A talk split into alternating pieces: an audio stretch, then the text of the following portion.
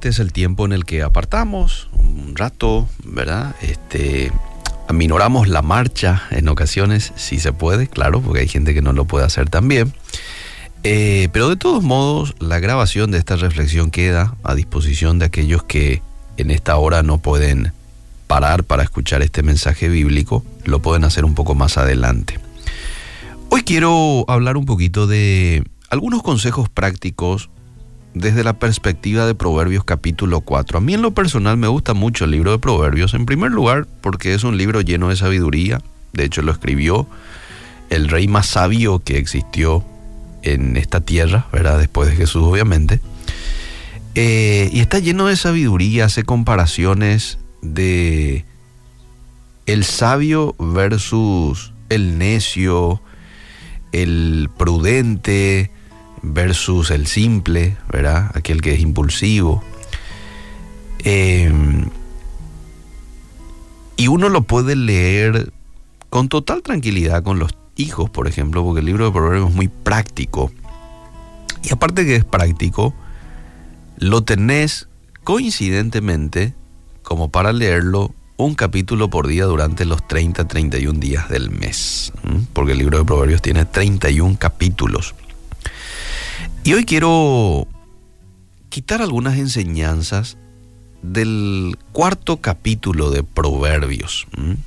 Y voy a hacer un resumen porque no nos va a dar el tiempo para leer Proverbios 4, o por lo menos todo el capítulo, pero un resumen de las enseñanzas que nos deja este capítulo. En primer lugar, nos da el consejo de recordar las enseñanzas de la Biblia.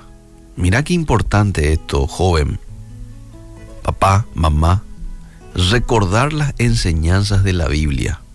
Dice el verso 20, Hijo mío, está atento a mis palabras, inclina tu oído a mis razones.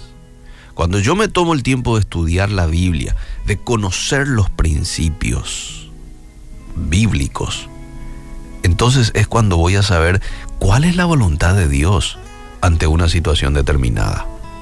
De pronto mis decisiones van a estar ajustadas a la Biblia. Y por ende voy a llevar una vida que agrada más a Dios. Voy a experimentar gozo y paz como consecuencia de hacer lo que es correcto. Fíjate cómo una cosa te lleva a la otra. Vos recordás, vos conocés las enseñanzas de la Biblia, tomás decisiones correctas de acuerdo a esa enseñanza que tenés. Llevas una vida más agradable delante de Dios. Por llevar una vida más agradable delante de Dios experimentas gozo, paz, ¿verdad? Como consecuencia de hacer lo correcto. Muy importante conocer, estudiar la Biblia. Pero no es una o dos veces en la semana y ya, no. Tener un estudio sistemático de la Biblia.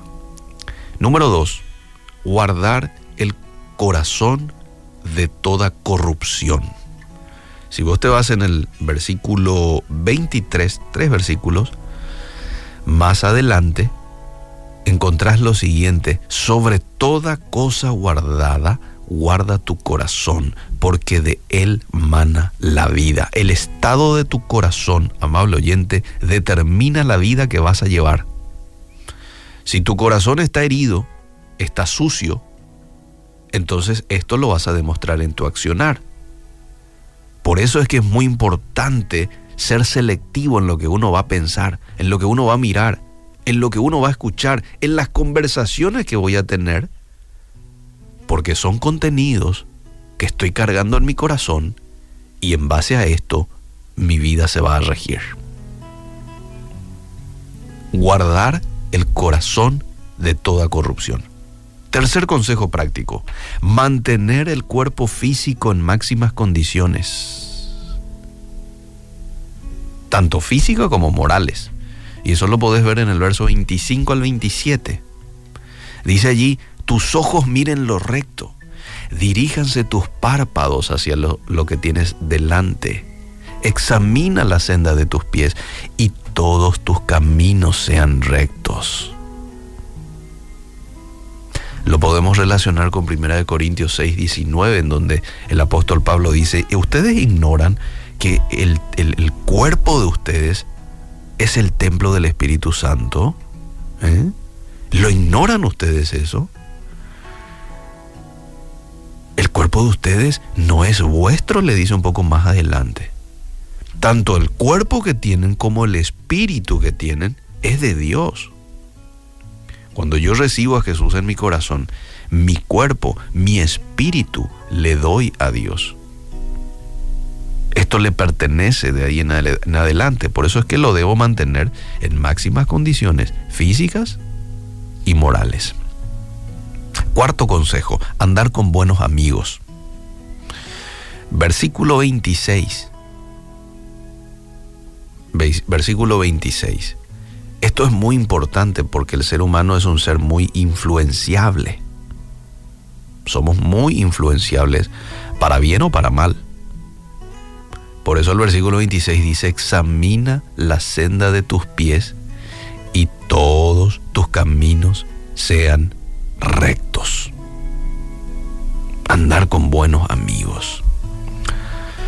Y esto no quiere decir de que ya de ahora en adelante no nos vamos a relacionar con gente que de pronto no sea del todo buena o no tenga nuestros mismos principios. No, significa que vamos a hacer una amistad eh, profunda, nos vamos a dejar acompañar, influenciar por gente buena, que nos influencie de manera positiva. Primera de Corintios 15, 33 dice, no se dejen engañar, las malas compañías corrompen las buenas costumbres. ¿eh? Pero esto lleva un poco el, el, el significado de una persona que constantemente comparte con gente mala. Entonces esto finalmente va a corromper las buenas costumbres. No tiene que ver con darle un saludo a alguien o compartir un momento con alguien, ¿verdad? Como a veces lo tenemos que hacer en el trabajo, en el estudio. No se trata de ir a encerrarnos ahora y solamente tratar con gente buena. Se trata de poder escoger con sabiduría quiénes van a, ser mis amigos íntimos. Aquellos por los cuales me voy a dejar influenciar. Eh, te leo un texto más de Proverbios en el capítulo 13, verso 20, que habla de ser atentos por quién voy a dejarme acompañar. Dice, el que anda con sabios, sabio será, mas el que se junta con necios será quebrantado. ¿Mm? Entonces, eh, haciendo un resumen ahí del capítulo 4 de Proverbios, nos da el consejo práctico de recordar, de conocer, de memorizar y, ¿por qué no?, de practicar las enseñanzas de la Biblia. Dos, guardar nuestro corazón de toda corrupción, porque de él mana la vida. Mantener mi físico y también mi espíritu en condiciones óptimas, físicas y morales. Y lo cuarto, andar con buenos amigos. Que Dios nos ayude a poder tener en cuenta estos consejos de manera a poder llevar una vida llena de gozo y llena de paz, porque una persona que obedece las sagradas escrituras, por ende disfruta también del gozo y de la paz, ¿verdad? El hacer lo correcto siempre es eh, beneficioso en esa área, en la área en la que yo puedo disfrutar de, una, de un gozo y de una paz como consecuencia de mis buenas acciones. Que Dios nos ayude.